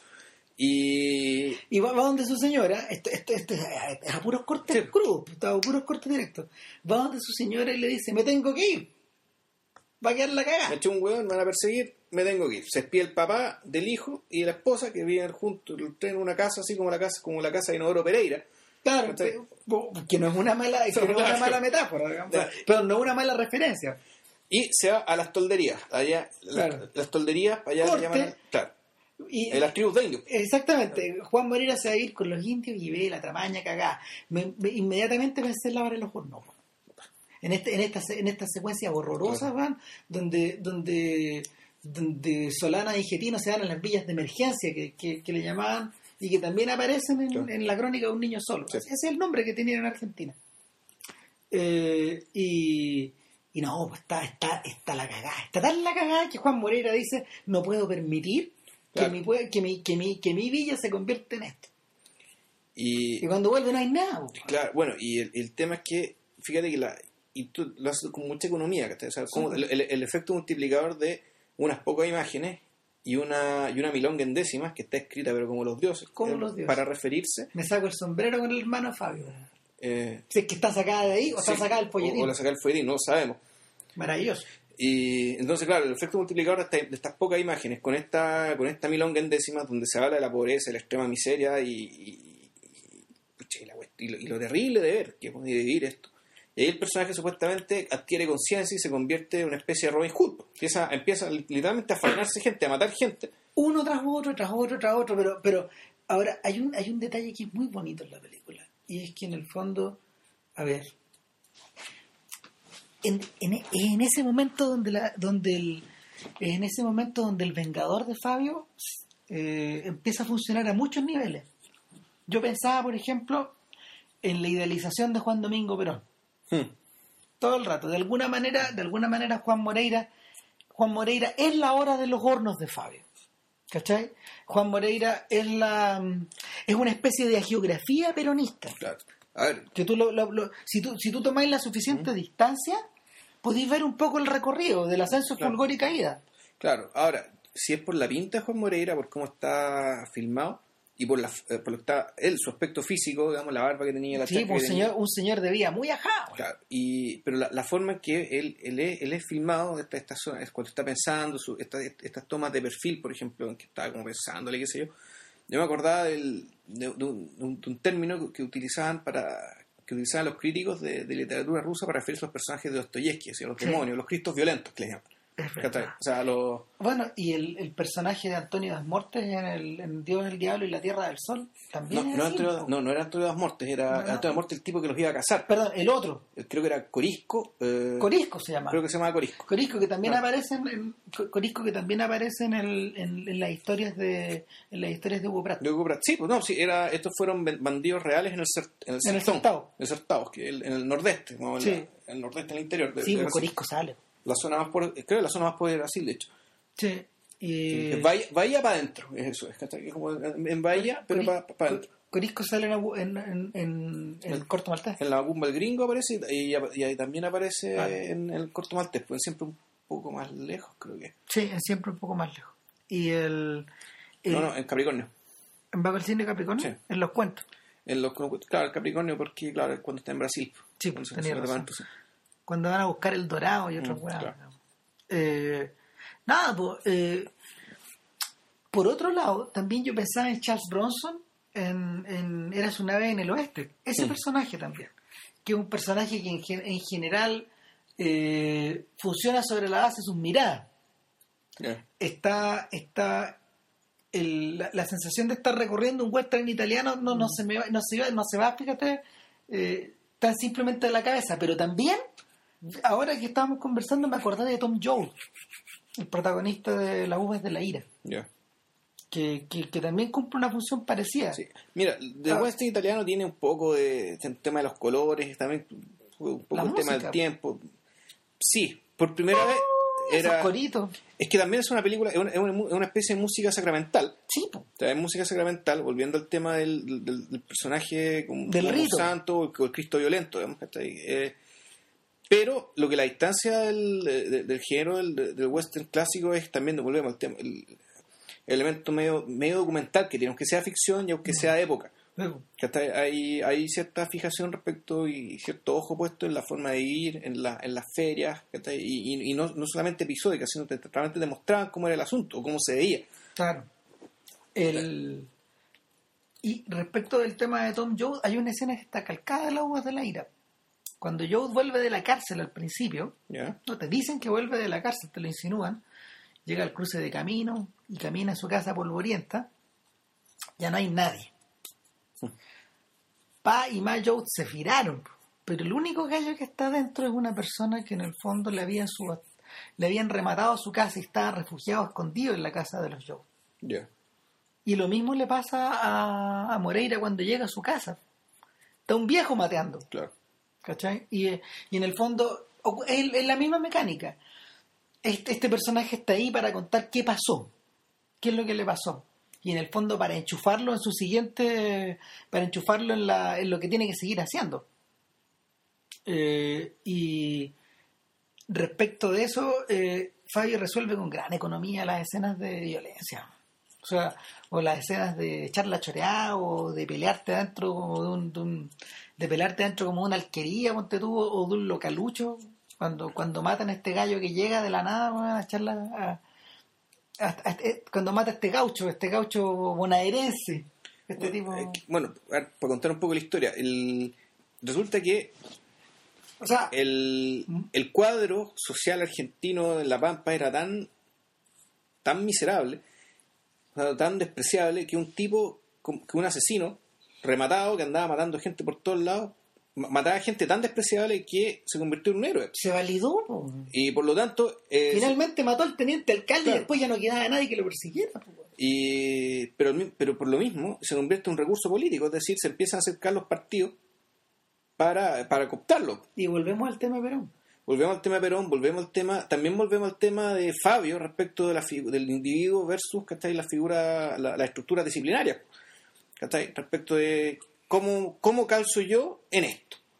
¿cachai? En esta máquina. En el fondo esto es una máquina con engranajes, ¿cachai? Donde yo no, donde yo no respondo por mí, por mí, por mí. ¿cachai? O sea, en cierto sentido, por el hecho de pertenecer a esta máquina, ya yo renuncio a cosas. Entonces, el, el personaje del cabro chico, digamos, del- del- de, la, de la primera película, es un personaje que en el fondo quiere escaparse de eso. Y Juan Moreno en algún momento se va atrapado. Se va atrapado y cuando se quiere escapar, Se le viene la noche. se le da la noche, queda atrapado de nuevo, digamos, pero de otra manera, y, y siempre con un, con un costo bien grande. Yo creo que con un costo peor. O sea, el, el problema el problema es que Juan Moreira repite repite la tragedia de de los próceres de la independencia en cierta medida. De los próceres de la independencia, de estos, de estos próceres secundarios que quedaron atrapados y se convirtieron en víctimas. El, son personajes que fíjate que también se repiten permanentemente en la historia de, la, de las revoluciones mexicanas. Son estos sujetos son estos sujetos que aparecen un poco de la nada. Pensaba en Zapata, por ejemplo. O sea, a Zapata le pasó algo parecido. O sea, si uno, si, que si uno se fija, si, si uno ve Zapata, habla de, de Zapata de Elia Kazan. Claro. El Zapata de Elia Kazan le pasó algo bien Ahora, el parecido. Zapata, el Zapata histórico, el Zapata histórico tampoco, o sea, el, el Zapata histórico en las vueltas son más enredadas, porque también involucra, involucra una suerte de compromiso con la tierra, una cosa Ya. indígena que es bien profunda, y que, que en el fondo él era heredero de, él se sentía heredero de una tradición de 200, tan, de 100, No, 300 si años. Zapata era indígena. Claro, pero, pero, pero, pero en algún momento se, en algún momento se sintió el heredero, no se sintió el heredero político, sino que se sintió el heredero, ah, no sé, es una cosa, es una cosa, es tan de tierra esta Mm. hueá que las leyes del pueblo estaban enterradas bajo la tierra. Mm. O sea, la constitución, la constitución, entre comillas, de estas poblaciones de indios, estaban enterradas bajo la tierra. Estaba, estaban los mandatos, estaban los pergaminos, todo estaba abajo. O sea, cuando tenían que ir a sacarlas de un lado, excavaban. ¿Cachai? Estaban escondidas. Y, y los, los, ¿cómo se llama? No sé, los, los responsables del pueblo, los concejales o los jefes o los, o los caciques locales sabían dónde estaba esa cosa y era un conocimiento que se traspasaba de padre a hijo o de, o de, o de maestro a discípulo o de, o de jefe a, a subalterno. A ese nivel era la, la identificación con la tierra que tenían estos gallos. Probablemente todavía esas cosas están enterradas. En muchas partes, yo creo. Aunque tenga más carácter simbólico. Pero. Nada, el punto con Moreira. eh, Fíjate que, fíjate que los desbordes de Moreira eh, están bien relacionados con los desbordes de Gatica.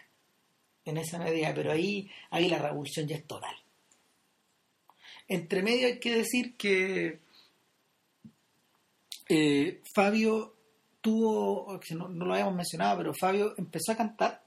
A ver, Fabio era, Fabio era más o menos conocido como, como cantante dentro del medio, dentro del medio cinematográfico, había hecho películas también como actor, pero él empezó a utilizar el canto después de, en el año 69, en serio, y había sacado un disco antes, pero se metió, se metió de cabeza en el tema una vez que eh, el, el Estado argentino declaró a El Dependiente como una película no necesaria para difundir los valores argentinos. Y eso, eso le quitaba eh, el apoyo del Estado en términos de llegar a distintas salas del país. Entonces había- él, tenía, él tuvo que pagar esas lucas. Y lo hizo cantando. Bueno, y hay que decir que eh, las primeras películas de Fabio, o sea, entre el año. Fabio filmó su primera película en el año 63, Sí. pero se, o sea, se filmó en 63, Ah. lo que- pero se estrenó en estrenó en 65. 65. Eh, y lo mismo con el Anicero, que es un año después, y el Dependiente, que es un par de años 69, claro. después. Había El un par Juan Morera del 73. y ahí hubo un espacio más grande, de hecho, y tuvo que dejar de Claro. cantar para filmar. Claro, el tema es que Fabio filmó en lo que eh, empezó a filmar en la- el periodo de la represión, la dictadura post-Perón. Lo, que, lo que Gerín Solana llamaba la década violenta. Claro. Es decir, era un personaje era un personaje que estaba filmando desde, bueno, desde la oposición, ¿cachai? Bien caliente. en caliente, desde el peronismo de izquierda, eh, Mm. y un personaje que eh, el 76 tuvo que salir exiliado. Sí. O sea, él, se fue, él se fue al exilio, cuando llega la dictadura del 76 se va exiliado. Eh, antes de, justo antes de eso, eh, Moreira, la, la conexión Moreira, Moreira Perón Fabio eh, se refuerza porque pre- precisamente porque ese año, el 73, Perón llega a Argentina de regreso de la, de la, del exilio y uno de los invitados a, a subirse al avión desde España es Fabio, Fabio, que comparte asiento con Carlitos Saúl, Ah, entre otros, entre otros otros ilustres. entre otros ilures. El avión, el avión estaba lleno de, de superestrellas del peronismo. Palito Ortega también era peronista. Mira, Sí, pues todo el Palito Ortega Montonero, eh, un Tiene- tiene eh, sentido. Tiene, tiene sentido. O sea, Leonardo Fabio el Palito Ortega Montonero. claro que sí. Claro. Y nada, pues, de- un, un año y medio, un año y medio, un año y medio después de, de, de, de la llegada de, Fabio. Fabio, de hecho, fue uno de los oradores en el acto de recepción a Perón. pues, y cuando empezaron a correr balazos, tuvo que tirarse al suelo. pues, porque había francotiradores esperando a Perón. po. Bueno, después de eso hace una película muy rara que Vilchen no ha visto. Yo vi, un- vi como una hora diez más o menos. Me faltó como el remate nomás. Que es Nazareno Cruz y el Lobo. Eh, y nada, el, tema de Nazareno Cruz y el Lobo yo lo escuchaba. Tararara, tararara. Perdónenme, perdonen el mal canto, esa weá, digamos, esa, esa cosa que parece Me como acabo de enterar que esa canción de mierda de, de era de Nacerro Cuyello. claro, como de eh, eh, esta cosa como media sensiblera, Sí. como media como de canción de, de Joe Dassin, como media como de Sobajeo, una weá media Sí. po, weón. Eh, y como que, como que uno se imagina la voz del tipo por detrás. No, bueno, la, la película, la película es harto, es harto más extraña que todas las anteriores. Mira, si hubiera que relacionarla con algo, es que Fabio, Fabio tuvo la idea de volver a contar un cuento de, un cuento de campo. A diferencia de, de lo que pasaba con el Aniceto y la Francisca, que tú tenías la sensación de que también te estaban contando una suerte de copuche de pueblo. Mm. Oye, fíjate, fulano se metió con la sutana para dej- y dejó botada la perengana, ¿cachai? Claro. Esa sensación como de copuche vieja, weón. Así Aniceto. O sea, así, así de... O sea, la anécdota es eso. Así, a- a- claro, con, con, con, con, ese nivel de delgadez anécdota. En este otro caso no, pues también tiende un poco al rito y tiende un poco al mito y es la historia de un hombre lobo. O sea, es el séptimo hijo de una señora que ha tenido puros hombres y nace maldito. Y en el momento en que se enamora de una cristiana y se acuesta con la cristiana, otra cabra de campo, vamos, que, que, que en este caso es muy rusia, muy rubia, eh, y él es muy macho y, y- y- y es- muy dado como a mostrarse, no sé. Eh, entonces, en el momento en que en el momento en que él se enamora llega la luna llena esta cosa se transforma en lobo y, se transforma de ser de ser el, el cabro el, el cabro pintoso del pueblo se transforma en el depredador del pueblo pareciera que no hay mucha distancia entre ambos en el fondo ¿Cachai?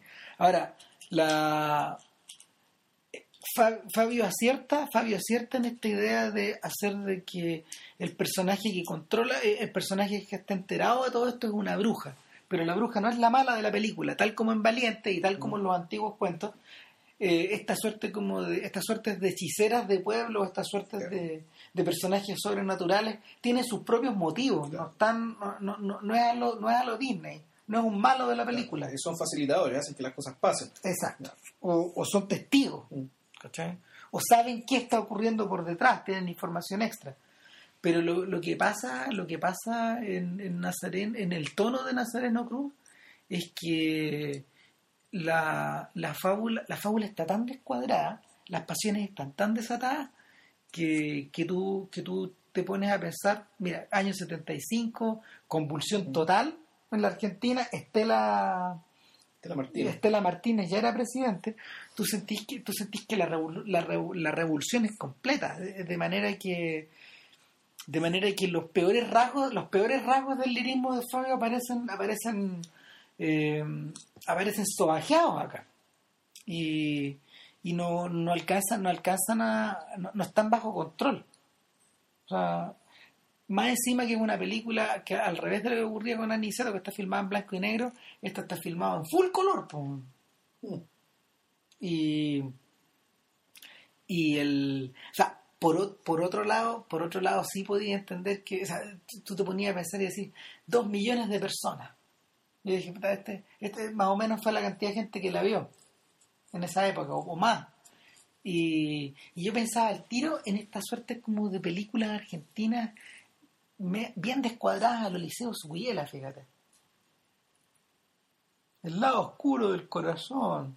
Ojo, Eliseo Subiela fue ayudante de Fabio. Sí, sí, es un señor que debe tener como- y debe haber sido uno de los tantos hijos de Torre Nilsson de alguna forma. Y- pero Subiela un poco ha sido el heredero de este tonillo que, que algún, más de algún crítico denomina como el barroco argentino. A ver, pucha, mira, una vez alguien nos contó, creo que fue cuando, cuando estábamos en la 1, ¿se te acordás? Cuando hicieron, no sé si fue la clase que nos hicieron sobre Fausto, respecto a que había un Fausto gaucho. De que en Argentina alguien escribió un Fausto gaucho, en la que un tipo, un gaucho, fue al teatro y le contaba a otro gaucho El, el- cómo era Fausto. El Fausto que vio. entonces, el, que se, el, el Fausto que se imaginaba el gaucho era un Fausto en clave gaucha, o mejor dicho, el, el- el espectador fue a ver, a ver Fausto, pero tradujo en su cabeza el mito fáustico, pero en clave, en clave gaucha. Espérate, que, que en Nazareno aparece el diablo. Claro, pero, pero ¿a qué voy? Voy a Y que. el diablo es un gaucho vestido de negro, bueno, y el weón más elegante. Y lo tienta, y le dice, te ofrezco esto que está acá. Y son carretas que Mm. están llenas de oro, pero al mismo tiempo de alfombras. y, ¿cachai? No, pero a, a- a lo que voy es que, más allá de la presencia del diablo, es la presencia de los mitos occidentalizados que los argentinos desde el principio, y con los peronistas más aún, reconvirtieron en clave, en clave propia. Sí. Entonces- piensa en el Eternauta. El Eternauta, yo pienso en Marechal, de partida, o sea, Más, antiguo, no claro. más ya sí, Claro, y, y, fondo, y, Fabio yo creo que veo, un poco un poco ese gesto también, el gesto esto de, de, de reconvertir, de, de convertir puta, la grande idea, las grandes historias, los grandes mitos, ¿verdad?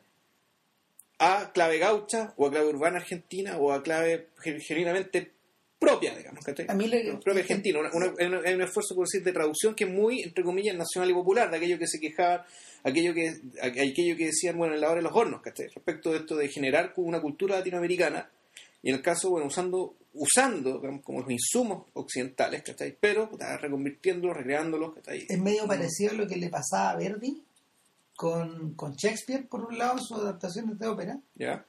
y pero lo que hizo Verdi con los dramas populares españoles. Eh, este, este, este gallo era muy aficionado, adaptó como cuatro o cinco. y los convirtió en ópera. La Fuerza del Destino española. Eso es du- el Duque de Rivas, sí, pues. Claro, el. ¿Cómo se llama? Parte de Don Carlos está sacado de ahí, con, con. Felipe II y Carlos V. Espérate, Don Carlos. Eh, ese no era Héctor Hugo. Eh, sí. Eh, eh, no, no, no es Víctor Hugo, es, es Schiller, creo. En el caso particular, es Schiller. Es Chile, ya. Eh, pero, eh, pero también, por ejemplo, El Trovador es una obra española. Ya. O sea, de hecho, de hecho caen un, un caen un montón de problemas para tratar de adaptar la cuestión, pero, pero el, pasaba un poco lo mismo. Era como atraer, atra- era como recubrirse de cierto exotismo también. En No, el caso de Fabio es al revés. Es al revés. No, es al revés. Es al revés. Es al revés, no, claro. es- y al igual que Marechal, pues, o sea, Marechal lo que hace a larga es, es decir, ya, nuestra... Que en el fondo igual es súper extranjerizante el cuento. O sea, a Sí. larga esto es decir, el- lo que hace Marechal es, es crear una mitología para Buenos Aires. Eh, y decir, claro, esto es muy, muy argentino, muy genuino, Ojo, muy genuino no es muy propio. distinto a la operación que el pop argentino hizo en los 80. ¿eh? Mm. No, pues. Un poquito de reggae, un poco de punk, un poco de pop, un poco de rock and roll. Ahí tenéis Soda Stereo, Charlie. García, todas estas estructuras, todas estas, sea, lo- los acordes que to- los acordes que toda esta gente Mm. ocupa son acordes de, de- de pop europeo, en muchos casos. Sí, o sea, Y, y súper sofisticados, man. sí. O sea, piensa, piensa en, en Spinetta. Que ese, ese nivel de sofisticación ya es casi el llegar al precipicio y, y lanzarse a volar. O sea, el- es un fenómeno que se repite de una, de una forma y de otra. El, el mismo Bolaño cuando escribió el, el Gaucho Insufrible, cuando escribió los cuentos del- cuando escribió ese cuento en particular, lo que él estaba haciendo era un, era, era, era un riff sobre varios cuentos de Borges Sí, eh, de gauchos hechos de esa forma. sí, o el, o el- cuento, este, este cuento famoso de Borges, pues, que eran dos historias paralelas. La del bárbaro que abraza la civilización y la de la tipa civilizada que abraza la barbarie viviéndose con los indios. Ujú. ¿cachai? Y el gaucho insufrible en fondo una historia de transición en el sentido, digamos, del tipo que, que renuncia a la civilización para irse, al, al- para irse a lo salvaje, ¿no? Claro. Cuando para, para desvestirse, en Claro, último o término. sea, No. eh, a Bolaño que le gusta, a Bolaño que en su, en su momento fue escritor chileno, fue escritor mexicano, escritor español y escritor hasta alemán. Claro. Ta- También Y fue escritor, escritor, y escritor argentino. norteamericano. Escritor norteamericano, Sí. también fue escritor argentino en esta pasada. Pero no- eh, Bolaño es una suerte de camaleón en ese sentido, que absorbe. ¿Cachai? Y nada, el proceso, el proceso en el que se mete Fabio eh, al recubrirse de esas cosas eh, no me hace sentido cuando yo pienso en Gatica el mono. Ya nos vamos alargando esto, pero démosle nomás. po, weón. Sí. Gatica el mono, Gatica el mono.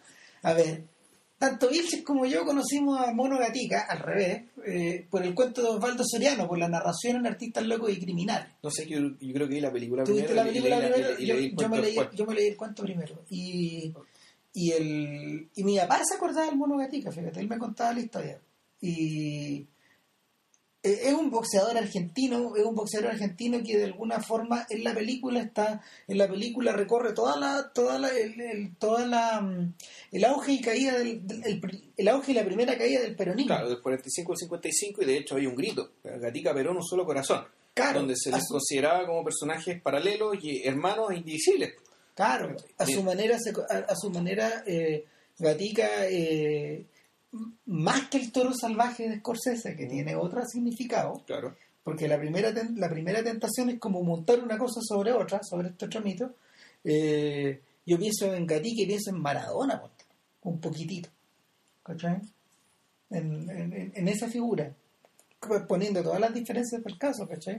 Ahora, lo, lo salvaje del cuento de Soriano, en el fondo, es que todos, eh, toda la... O sea, de partida, no un cuento, es una semblanza de un personaje que existió. Exacto. Lo- los- en el, en los, los salvajes del texto de Soriano es que todo se desenvuelve en torno a que Gatica, Gatica murió aplastado por un tranvía en una, en una manifestación. Pero ya, pero claro, ya po- empobrecido, Completamente olvidado. alcoholizado.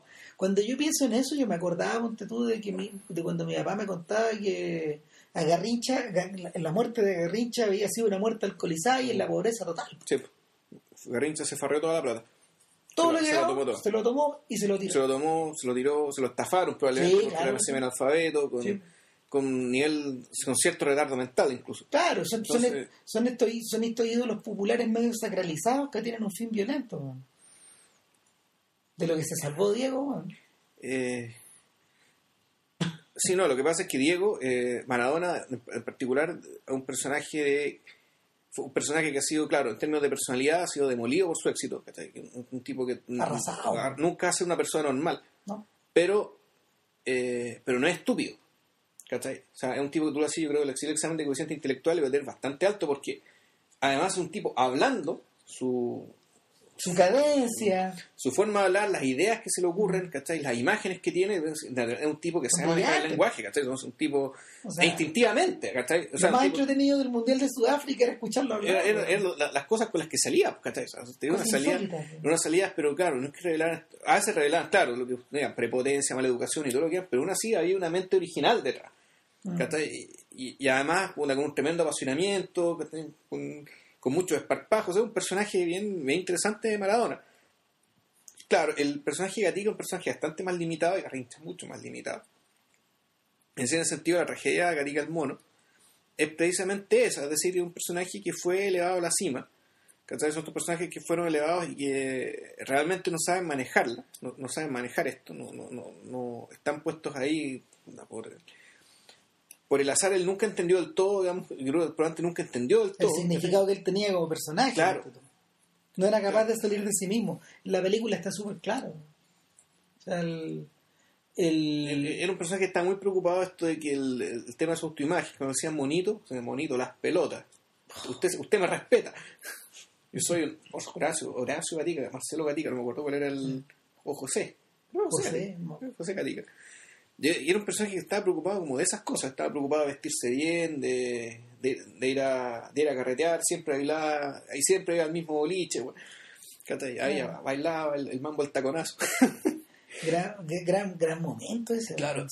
Es una canción con, con JP discutíamos que, que en realidad esta es una canción reducida a su mínima expresión. porque Claro. Este es el mambo del taconazo, el, taconazo del mambo. Y esa es la letra, y no necesitas más.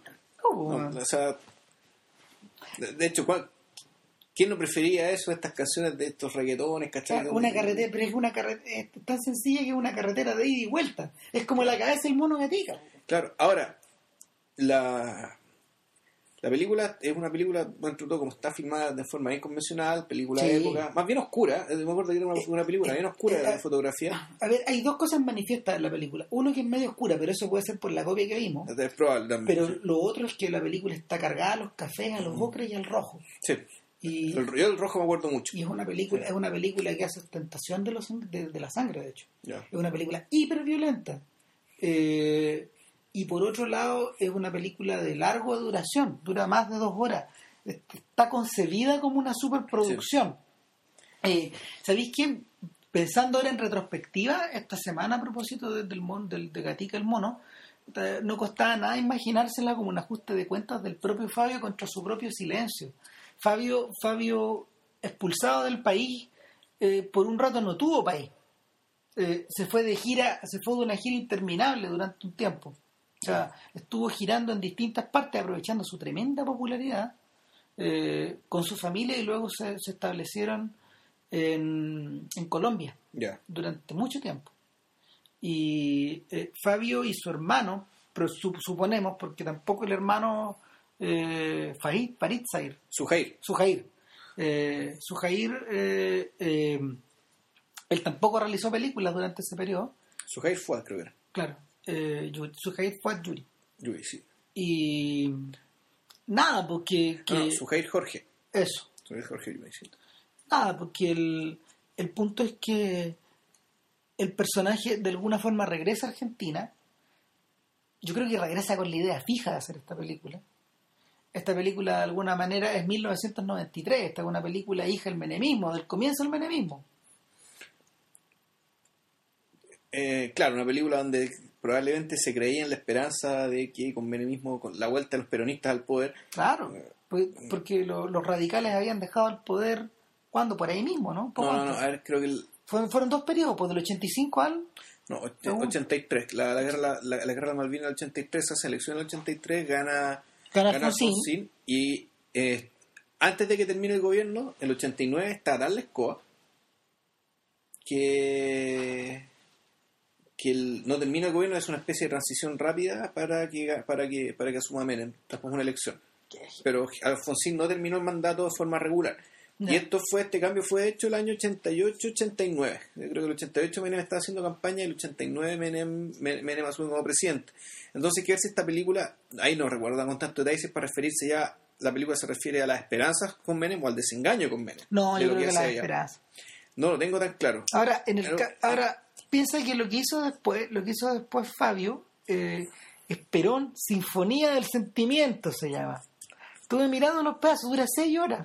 Y en su en entrevista, o el documental que No, no, es que no es ni, un- ni lo uno ni lo otro.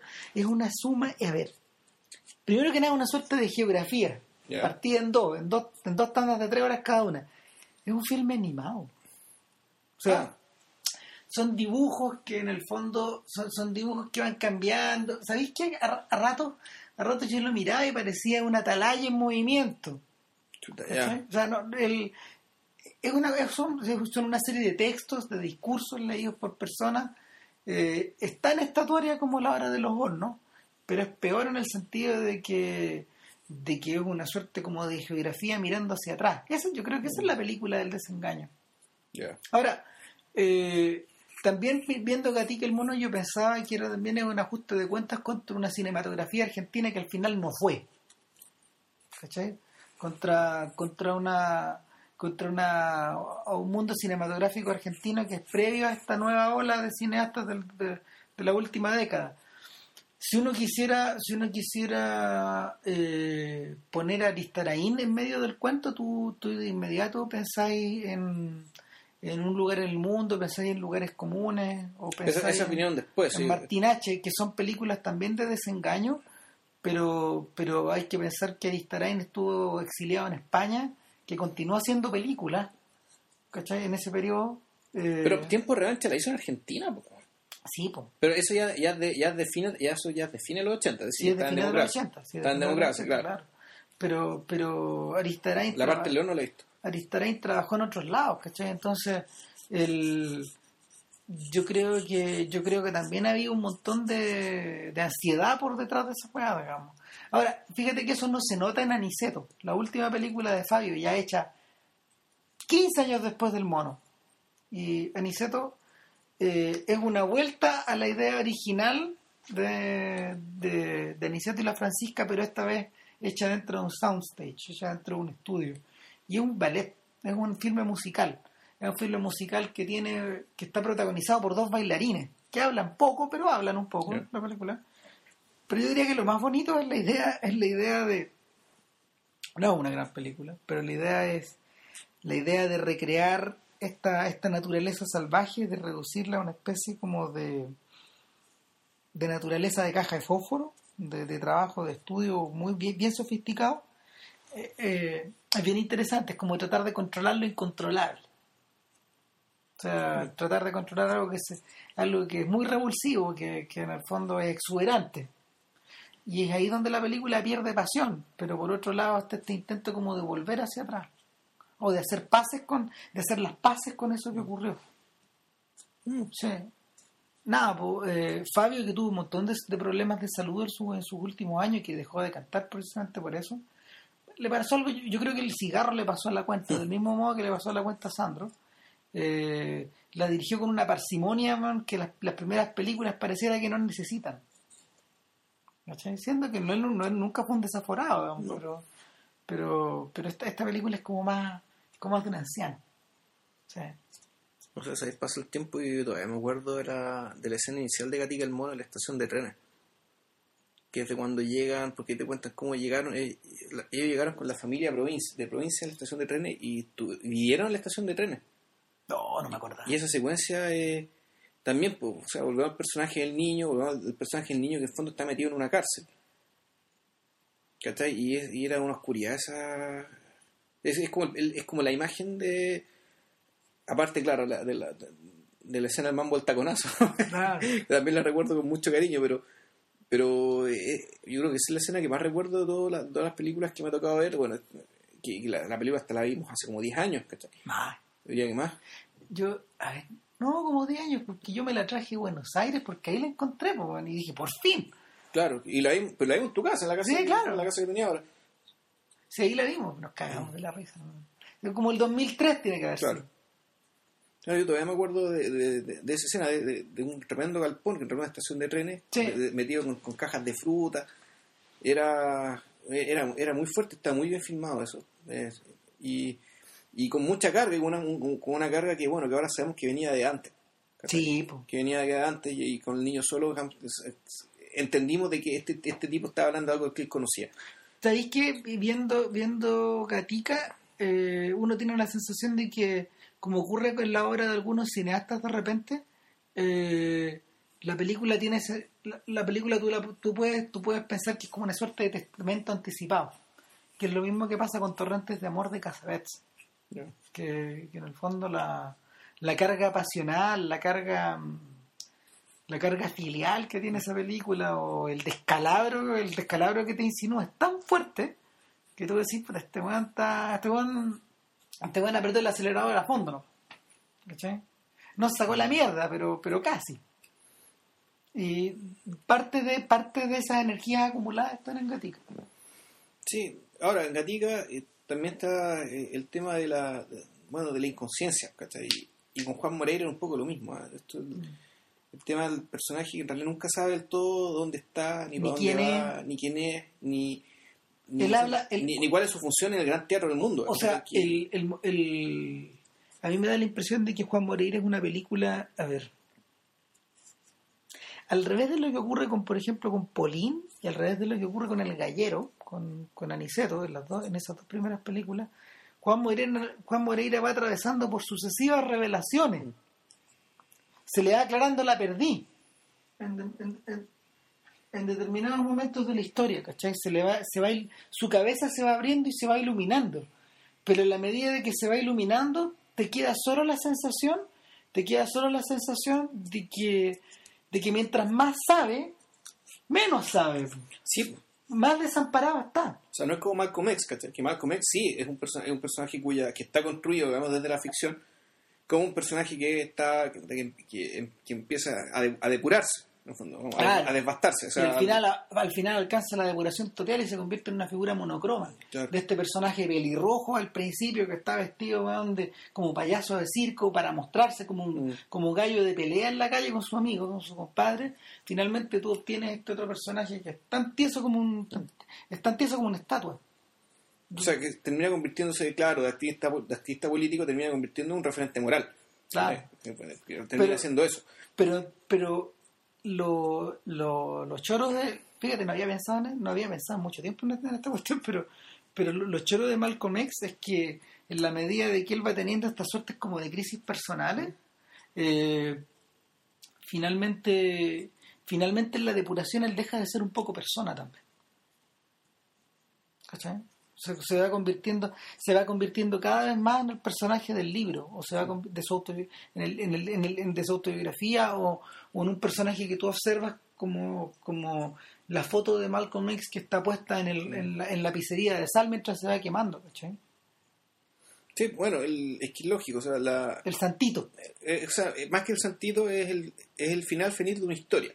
claro Es decir, digamos, todo lo que pasé, eh, tú cuentas, el personaje se crea a partir de del final, es un final del cual está relativamente satisfecho y por lo tanto él dice, a todo lo que pasé fue necesario para que ocurriera esto, Claro. para llegar a esto. Mm. Como la canción de Arjona y la reputación. No, o sea, que tuviste que ganarte toda tu reputación para aprender a, a amar así. Eh, no un mal final no una mal frase va a cerrar el podcast No, pero, pero claro, en cambio, eh, en- en Juan Moreira eh, hay un mito, pero un mito que el personaje no crea. no Eh, y, y en fondo la película, por mucho que uno termine, que la, esté hecha para que uno admire la bravura de Juan Moreira, el valor de Juan Moreira, incluso la secuencia final es una especie de foto a partir de esta, como que le hace una estampita a partir de, de- de- de- la imagen final, que es como, como casi un paso, de- un paso de ballet. ¿Cachai? En realidad Juan Moreira como que nunca cachó nada.